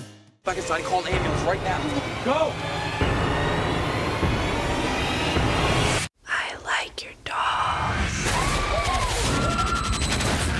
Próximo é o Annabelle, continuação do. Como é que é o nome do The filme? Conjuring. The Conjuring. Você viu The Conjuring? Claro. Cara, The fantástico. Conjuring, o cara fez um ensaio nome em Insidious É... e... Pode Tá bom. continuar aí. Ele, o diretor desse filme, ele ele estava tentando criar a história do The Conjuring, criar o filme de terror perfeito, e ele pegou mais ou menos o mesmo roteiro e foi trabalhando esse mesmo roteiro em diferentes instâncias. Insidious é uma instância desse negócio. Aham. E depois ele pegou o The Conjuring. E o The Conjuring, ele vende uma espécie de ser uma história real, né? O trailer mostra isso, mostra inclusive as pessoas que teriam vivido aqueles fenômenos naquela época, etc. E a minha mulher ficou tão impressionada que ela foi pesquisar, que ela fez uma pesquisa profunda sobre o que aconteceu de verdade nos jornais na época que teria acontecido os fatos do Conjuring. Ah. E existe muita controvérsia. Parece que os detetives paranormais tinham meio que uma fama meio de charlatões. Parece que a família meio que capitalizou em cima da exposição para mídia que ela teve. Mas, por outro lado, alguma treta aconteceu naquela casa. Não era uma parada normal. Tem algum fundo de verdade aí. E o The Conjuring, no filme, isso não é spoiler, né? Do The Conjuring, esse casal aí de detetives paranormais, eles têm uma, uma sala de tesouros, digamos assim, Perfeito. que são vários objetos que eles coletaram durante o trabalho deles. De exorcismos, De exorcismo. etc. E um dos personagens, um dos, dos objetos que eles no filme meio que mostra, no The Conjuring mostra dá um destaque, é essa boneca. Que é sinistra. Que é sinistra. Justamente essa boneca que se chama Annabelle, que é o título do, do- desse filme que a gente tá. que é tipo a filha de Chuck. É. Né? Porque tem o Chuck, que é o, o boneco assassino, É, né? brinquedo assassino. Teve a noiva de Chuck, e eu diria que a Annabelle provavelmente é a filha de Chuck. É, exato, é bem essa vibe, sinistra, né? Exatamente. Ela fica lá numa redoma, protegida e tal, e o que, que é que vai acontecer é a grande expectativa. E agora eu vou explodir a sua mente. Ah. Que é essa sala dos caras com esses objetos de possessão e etc. Me lembra muito o porão da sede dos caça-fantasmas. É verdade. Que era tipo assim, a gente vai, pega o sinistro e esconde aqui no cantinho. Guarda lá entendeu? naquela máquina lá. de- Naquela máquina é, de, de conter esqueci. fantasmas, É, no receptáculo, receptáculo lá. ectoplasmático, uma Isso, parada isso dessa. Verdade. E é a mesma vibe, do tipo assim, ó, algum dia esse negócio vai vazar. Tinha uma série na TV há muito tempo, que eu não vou lembrar o nome agora, que tinha uma vibe assim, que é tipo assim, o cara era dono de uma loja e essa loja era cheia de objetos amaldiçoados, sei lá, e acontece alguma coisa e vários desses objetos se perdem e aí o, o objetivo da galera era ir recuperando. Cada, aí cada episódio era reavendo um desses, Um desses objetos, objetos. Que voltavam para essa coleção. Isso era aí. seriado, Era um né? seriado. teve Não um- me soa estranho, não. É. Coisa tipo anos 80, É, por aí, né? isso aí, isso aí, todo Não me soa estranho, não. Alguma E- hora vai vir à tona. É, e esse The Conjuring é, em português é Invocação do Mal. Invocação eu vi, do achei Mal. muito bom mesmo. Também, é um, também. é um ótimo filme. É, esse já passou, né? Não é o futuro, mas vejam The Conjuring antes de ver Annabelle, para vocês poderem pegar um encadeamento total. My father was a great man. A hero, so they say. Sometimes the world doesn't need another hero. Sometimes what it needs is a monster. Drácula Untold. Mais um Yet Another Drácula Movie. Né? O famoso Yadmin. Yet Another Drácula Movie. E você sabe que filmes de Drácula e filmes de Frankenstein estão entre os recordistas de refilmagens. E são centenas. Porque o Drácula, ele era praticamente o precursor da moda do zumbi. Né? Nós estamos agora na fase do zumbi. Mas a fase do zumbi está sucedendo, o sucedâneo da fase do Drácula. Porque a gente teve seriado de Drácula, filminho de Drácula, animais de Drácula, e, e agora a moda é joguinho de zumbi, filme de zumbi, seriado de zumbi. É, porque o Drácula é um morto-vivo. Né? Sim, ele é um zumbi. Ele é um zumbi. Tem inclusive um, no YouTube uma animação que são dois personagens, uma coisa bem tosca, que eles discutem a taxonomia zumbi. Você já viu essa parada? Não. Vale muito a pena ver. vamos é uma ver. coisa meio estilo Bubs and Butthead, assim, um desenho meio tosco, meio South Park. E aí eles começam a discutir, não, porque zumbi não é só um tipo de zumbi, você tem milhares de zumbi. Você tem o Drácula, que é um tipo de morto-vivo. Uhum. Você tem o morto-vivo que foi tipo virótico. E aí ele vai É, dissecando, e é bem interessante. Árvore. É, exatamente. Subgênero. A árvore taxonômica aí, eh, generalização e especialização do zumbi. We used to look up in the sky and wonder at our place in the stars. Now we just look down and worry about our place in the dirt. Bom, o próximo é o Interstellar. Aí sim, o, o próximo grande filme do Christopher Nolan. Cavaleiro das Trevas. Cara, e esse filme tá com uma expectativa muito boa, porque é uma ficção científica que ele tá fazendo, né? É, um, uma coisa bem legal desse filme, que ele tava controlando, não sei agora, sei, acho que ele não conseguiu segurar tanto a onda, mas ainda tá segurando, que é o seguinte. Existe uma crítica já há bastante tempo de que hoje em dia os trailers entregam praticamente o filme inteiro. Certo. Né? Tipo, você vai no cinema, não é incomum você ver um trailer quando você uma cena muito maneira, tipo fantástica, você pensa assim, cara, se no trailer tem isso, imagina Uau, o filme, uau. né? E aí você vai no filme e descobre que aquela dali era a última cena do filme, é- a cena mais fodástica era justamente a que eles botaram no trailer. Ou tipo no Robin Hood, que ela nem estava no filme. Que, Que era a flecha voadora e depois eles acabaram introduzindo. Exato. Por pressão dos fãs, né? Exatamente. É a coisa de tentar transformar, fazer qualquer coisa para vender o filme e aí com isso contar demais. É muito Sim. frequente você contar demais e va- vai vai perdendo essa coisa que acontecia e eu né, já experimentei isso bastante de você ver é um filme sem saber muito sobre ele e pô você ser levado pelo filme né? você não sabe para onde o diretor tá te levando É você não sabe o que vai acontecer e de repente é tipo eu, eu tinha visto pouca coisa sobre aquele filme From Dusk From Dusk Till Dawn É um, é um um drink, drink no do inferno, inferno. do Tarantino não é nem do Tarantino é do Que ele atua, né? O Tarantino é, atua mas é do, do George cara- Clooney. mas é do, do o Robert apa- Rodrigues. Exatamente, do apadrinhado dele, o Robert Que Rodrigues. fez o Mariachi. Isso. E o filme, ele começa um filme policial, estilo os filmes de Tarantino, e ele termina com um filme de terror, sabe? E tudo vai se transformando, né? Você não sabe aonde o filme vai te levar. É, A não ser que você tenha visto muitos trailers, que aí você não é surpreendido assim. Teve alguns filmes que eu fui ver e que eu fui surpreendido, cara, é Eu muito legal disso, essa, essa experiência. E a gente tá perdendo isso porque a gente, ainda mais com a internet, a gente é exposto a tanto material do Tanta filme. informação que você chega sem o filme surpresa. chega, você. né, na- Até o twist você, a gente já tá sabendo. É, Eu vi uma crítica ao filme do. ao último filme do Homem-Aranha.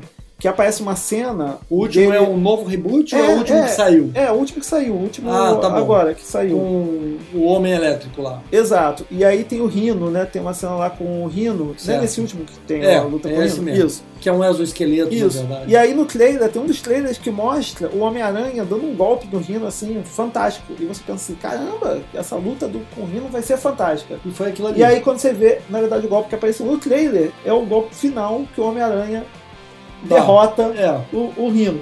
Então, tipo assim, o- os trailers estão nesse, cara nessa conta a vibe. piada pelo final, né? Exato, tipo isso. E o que acontece? O Christopher Nolan, como é um diretor muito poderoso, o cara tá com a, a bola toda, ele tem um controle muito maior sobre a forma como o filme dele vai ser distribuído, e aí ele certamente controlou isso e falou assim: não, olha só, não vão mostrar meu filme todo por aí. E aí o primeiro trailer que saiu, inclusive, do Interstellar, é, cara, é, te conta nada. Você fica totalmente perdido. Alguma coisa está acontecendo na Terra, algo vai acontecer, parece que tem uma, uma, uma missão espacial, mas a gente não te mostra quase nada. Saiu mais algum trailer depois, um- uns dois, um ou dois trailers depois, e já mostra alguma coisa mais. Mas mesmo assim, ainda é muito. tá segurando muito a, a história, o Christopher Nolan. E tem que isso fazer eu acho isso. muito legal. Isso é bom. Tem uma vibe de um novo Kubrick em 2001, tipo uma grandiosidade assim de cena, né, e tal. E deixa esse mistério, eu acho que é isso que faz um bom trailer. Né? Deixa pra contar a história, na hora que você tiver já paga a entrada e tá consumindo o filme. Se de entregar um negócio antes, não tem graça. My name is Stephen Hawking. It's American. Is that a problem? E aí a gente passa para uma linha aí de documentários históricos biográficos, né? Que vem o Theory of Everything, que é a história do é, Stephen Hawking, né? O físico. Mas, mas não pelo lado da física, mas acho que pelo lado do drama pessoal do cara na hora que tá assim no seu apogeu intelectual, descobre que tem a doença degenerativa e e aí como é que isso acontece na vida dele e tal. Eu, particularmente, como nerd de carteirinha, gostaria que o filme fosse hard no lado da física, porque eu acho muito legal isso. É, eu gosto muito de biografias históricas de personagens relacionados às ciências exatas. Curto muito a história do Projeto Manhattan, Albert Einstein, essas paradas. É, e é capaz de eu gostar desse aí também, apesar da ênfase dele ser drama. If you speak a word of what I'm about to show you, you will be executed for high treason. Everyone thinks Enigma is unbreakable. Let me try, and we'll know for sure. E o The Imitation Game?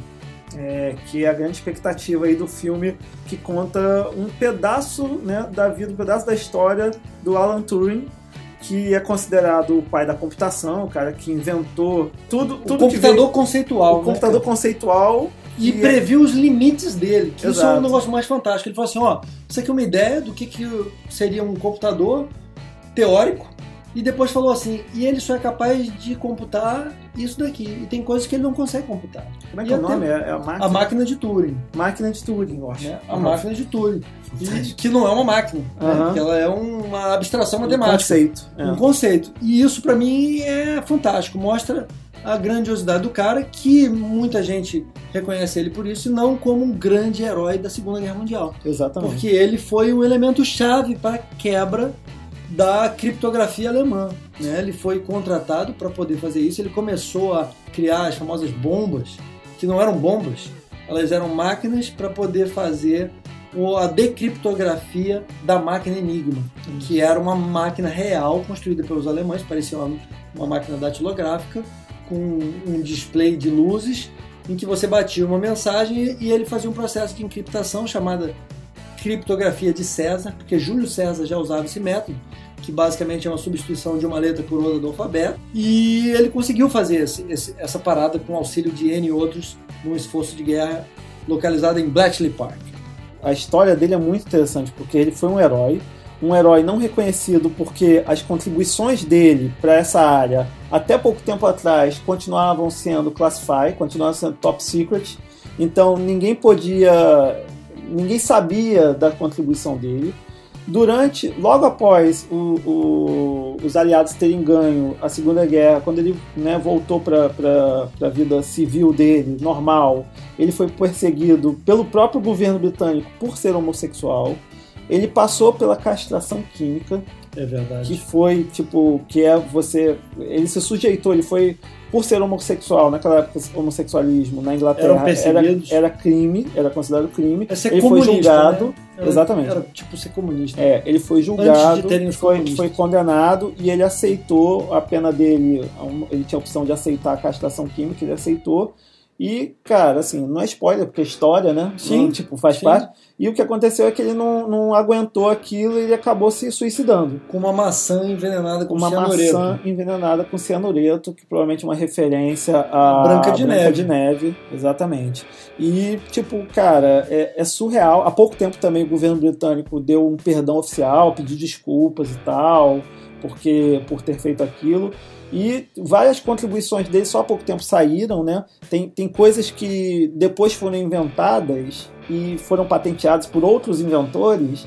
E depois, quando saiu do, do, do Top Secret as- os documentos dessa época, descobriu-se que, na verdade, Os ingleses já tinham eles já a tinham inventado. Quem tinha inventado era o Turing. Tipo o RSA Exatamente. e o computador de propósito geral. E aí eles tiveram que dar meio que uma dupla. É, Um pedido de duplo parentesco para Ah, invenção. Sim. Porque ela não era só mais desse. Tipo desse- cálculo de Leibniz e Isaac. Exatamente. E uma coisa que eu achei interessante, eu pensei isso agora, não, não vimos o filme ainda, obviamente, mas o título The Imitation Game, né, por que eles teriam escolhido o título The Imitation Game? Me ocorreram três razões para isso daí. Você você tem uma teoria sobre Não.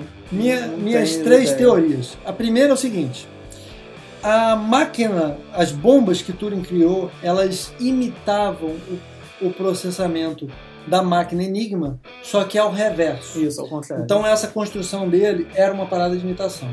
Ele também é famoso pelo teste de Turing.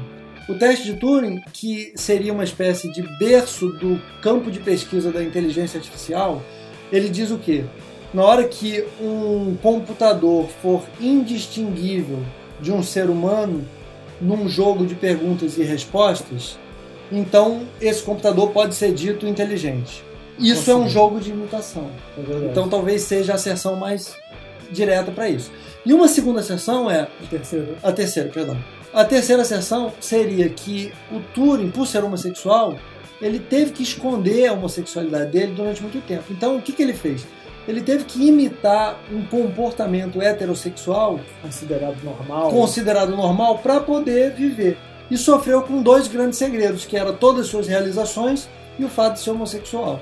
Então, esse filme promete. É, e é com o Benedict Cumberbatch. Ele- Sherlock Holmes. Que é o Sherlock Holmes, é, é o Khan do, É do- o novo Khan do Star Trek. do Star Trek É, moderno. várias, várias coisas boas ele fez. Esse, esse filme é baseado em um dos livros é, de biografia, se não me engano, Ah, eu é O sabia. Homem que Sabia de Tudo, né? Olha que legal. É, que tem uns dois ou três livros de biografia do Turing, né? Pô, tem que esse, adquiri-lo. é, esse Homem que Sabia de Tudo, eu acho que é o que eles usaram como referência. Follow me.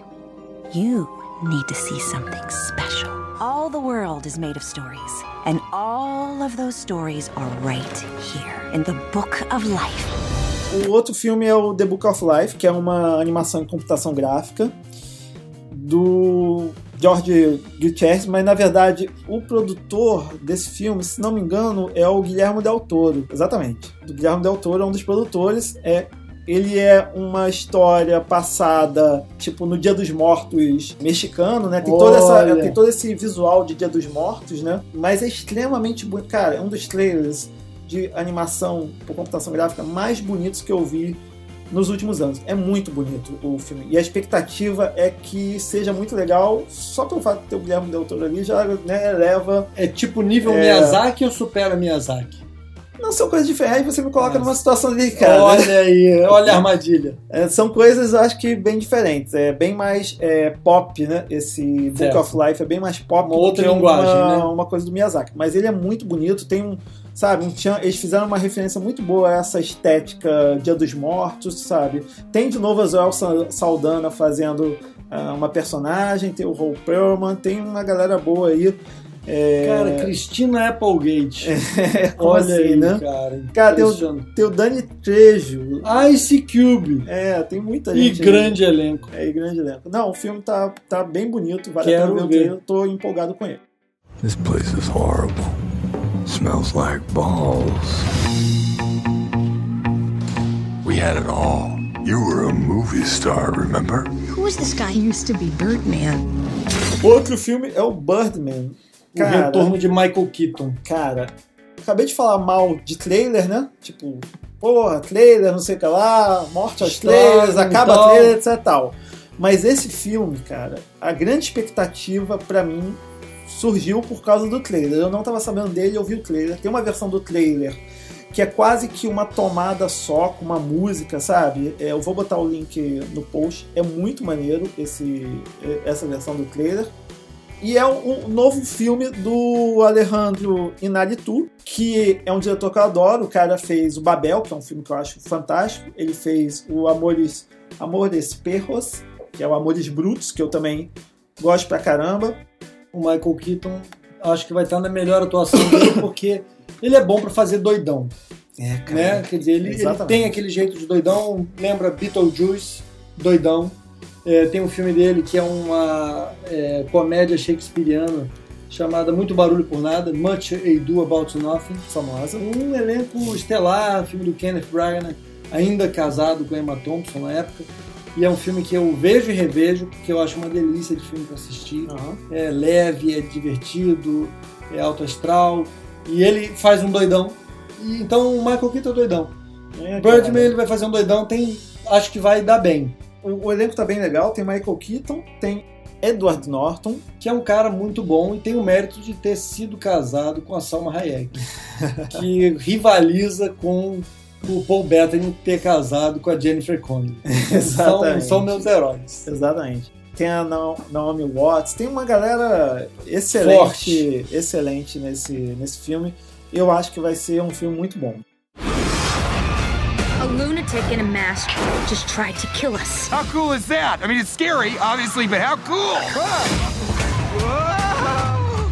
What's wrong with you? Low battery. O outro filme é a nova animação da Disney. Que Tá é- voltando, né? A Disney tá voltando com tudo aí pra rivalizar com a Pixar. Que é dela. Que agora é dela, né? Mas durante Exato. uma época não era e ela tava tomando um couro. Que né? não era dela, mas ela que distribui os filmes. É, tá então, certo. tipo assim. é, Ela não tava perdendo muito, não né? tá perdendo muita coisa. Na verdade, é, vale um, um episódio inteiro É, a gente tem de que contar de essa Pixar, história, né? né? Tipo, É. como que a Disney acabou causando a criação da, da Pixar, despedindo o Lasseter. o Lasseter e depois acabou readquirindo o É. filho pródigo. É, despediu e depois comprou a empresa com ele dentro. É, né? exatamente. Tipo, não, a Disney, tipo, tava indo mal de novo, né? Das pernas. A única coisa que estava salvando ela na área da animação era a Pixar, que ela tinha um acordo de distribuição dos filmes, um acordo de exclusividade. Então a Pixar fazia os filmes e ela distribuía com a marca Disney. E agora ela acabou comprando. Mas mesmo fora da Disney, fora da Pixar, ela tá num- numa terceira, a gente chama de terceira onda de retomada da Disney, né? Você tem a, a era clássica da Disney, né? Da Branca de Neve, de Cinderela, de- do Peter Pan, desses filmes todos da era, se poderíamos chamar de uma era de ouro da Disney, da animação. Depois ela deu uma caída, os filmes começaram a ficar meio repetitivos, foi perdendo o brilho, a animação não estava mais com todo esse, esse valor.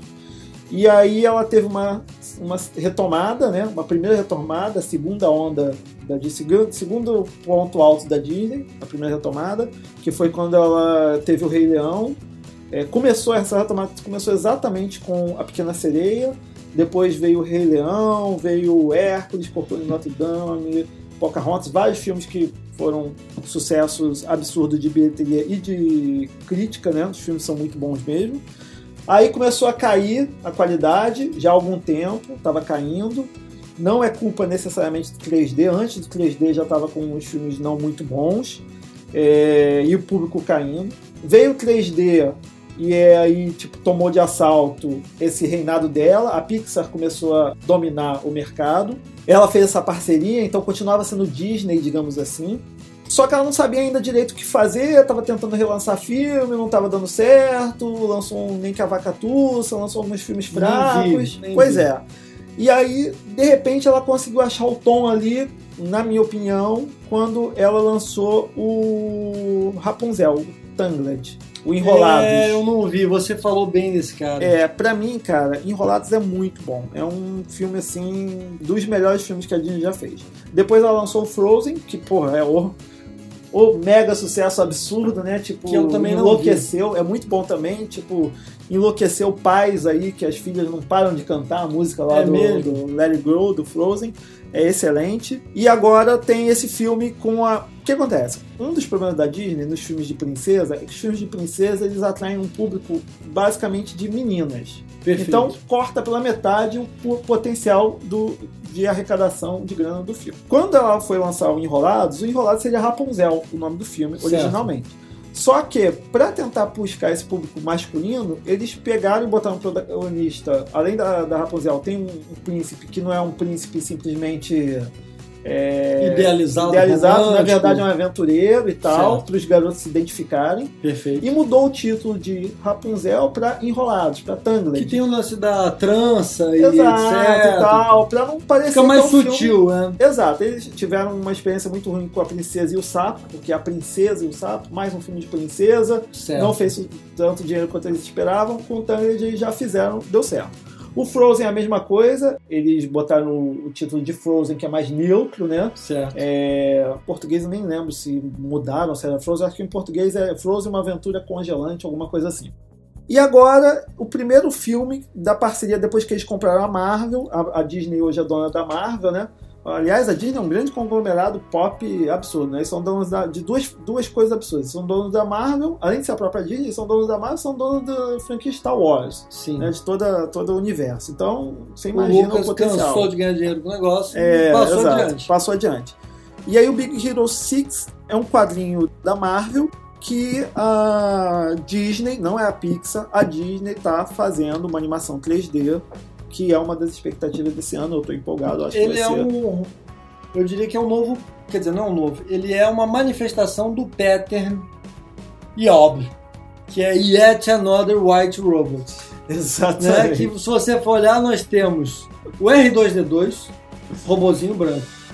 A gente tem o Eu Robô com Will Smith, robozinho Os branco. robôs são Apple, né? É, a gente tem o Oli, que tinha a Eve, é robozinho branco. É, E agora Big Hero 6, robozinho branco. exatamente. Então é mais uma manifestação do padrão robozinho branco. Will you follow me? One last E para finalizar, nós temos o novo filme do Hobbit. É, pra fechar a trilogia, né? É, o primeiro filme do Hobbit eu achei muito bom. Rolou uma, uma crítica, né? As pessoas falaram. É, não foi um- uma, uma unanimidade. O segundo filme, que é o filme que o Peter Jackson teve que esticar mais, porque é um É. livro de 300 páginas que ele está transformando em três filmes, né? Que ele teve É. que enrolar mais, etc. Tem uma galera aí que, pô, ficou bastante puta, né? Bastante É. chateada e tal. Tem umas coisas lá que eu também não gostei, fiquei chateado. Mas no geral, eu gostei bastante do filme.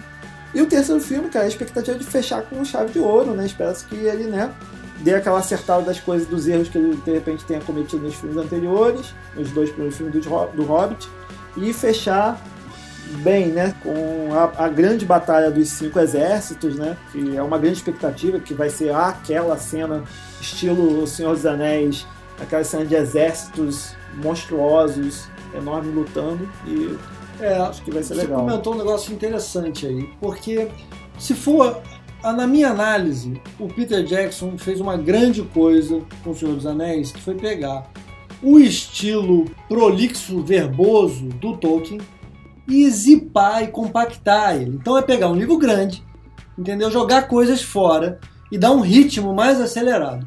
E foi isso que ele transformou o Senhor dos Anéis nos três filmes. Então ele jogou coisas fora, tirou Tom Bombadil.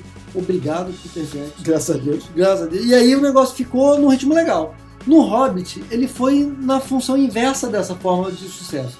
Que era pegar um negócio já compacto e tentar esticar e enfiar coisas no meio. Aí eu não sei se foi a melhor estratégia. Né? Você falou bem, o primeiro filme encanta. Eu acho que ele até agrega mais do que o livro, agrega mais do que o gibi. Eu li um- uma quadrinização do Hobbit, na verdade eu li duas até. É, e gostei do filme, achei que o protagonista dá um show, que ele é o, ah, o Watson do Sherlock Holmes que faz o Isso. Cumberbatch, então você vê aí ó, Exatamente. as conexões ocultas aí. Inclusive ele ganhou o Emmy agora, se não me engano. O cara é bom. é, de coadjuvante. Ele é lá. bom.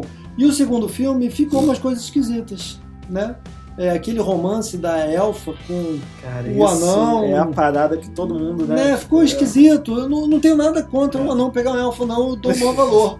Agora, ficou. Não, não colou. Entendeu? Não colou. Se fosse ainda o Oakshield, né, que tem um- um- uma imponência maior e tal, de repente até colaria. Mas o outro anão ali não, não me convenceu.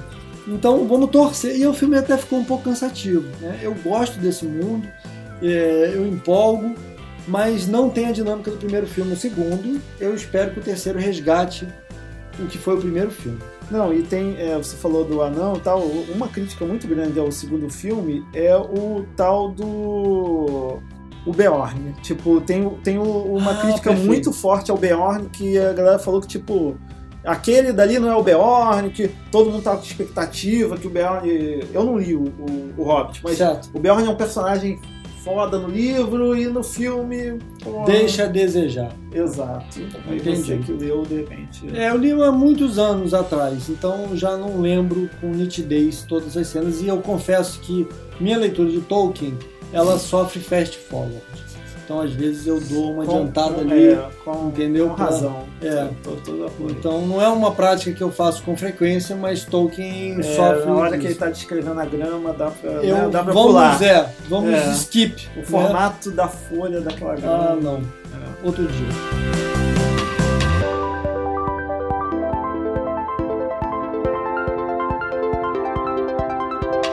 Então é isso, minha gente.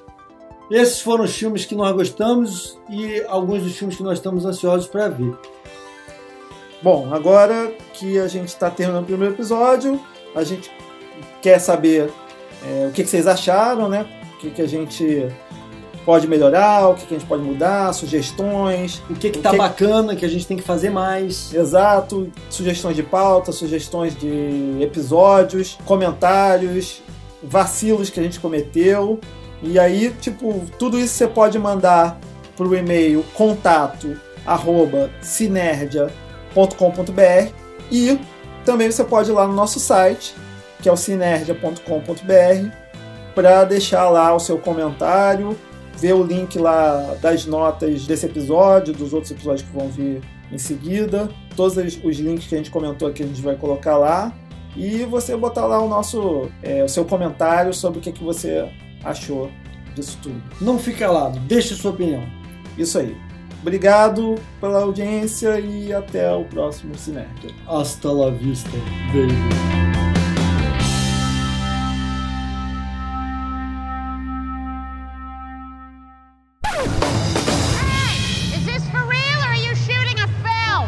A film! You people are full of shit!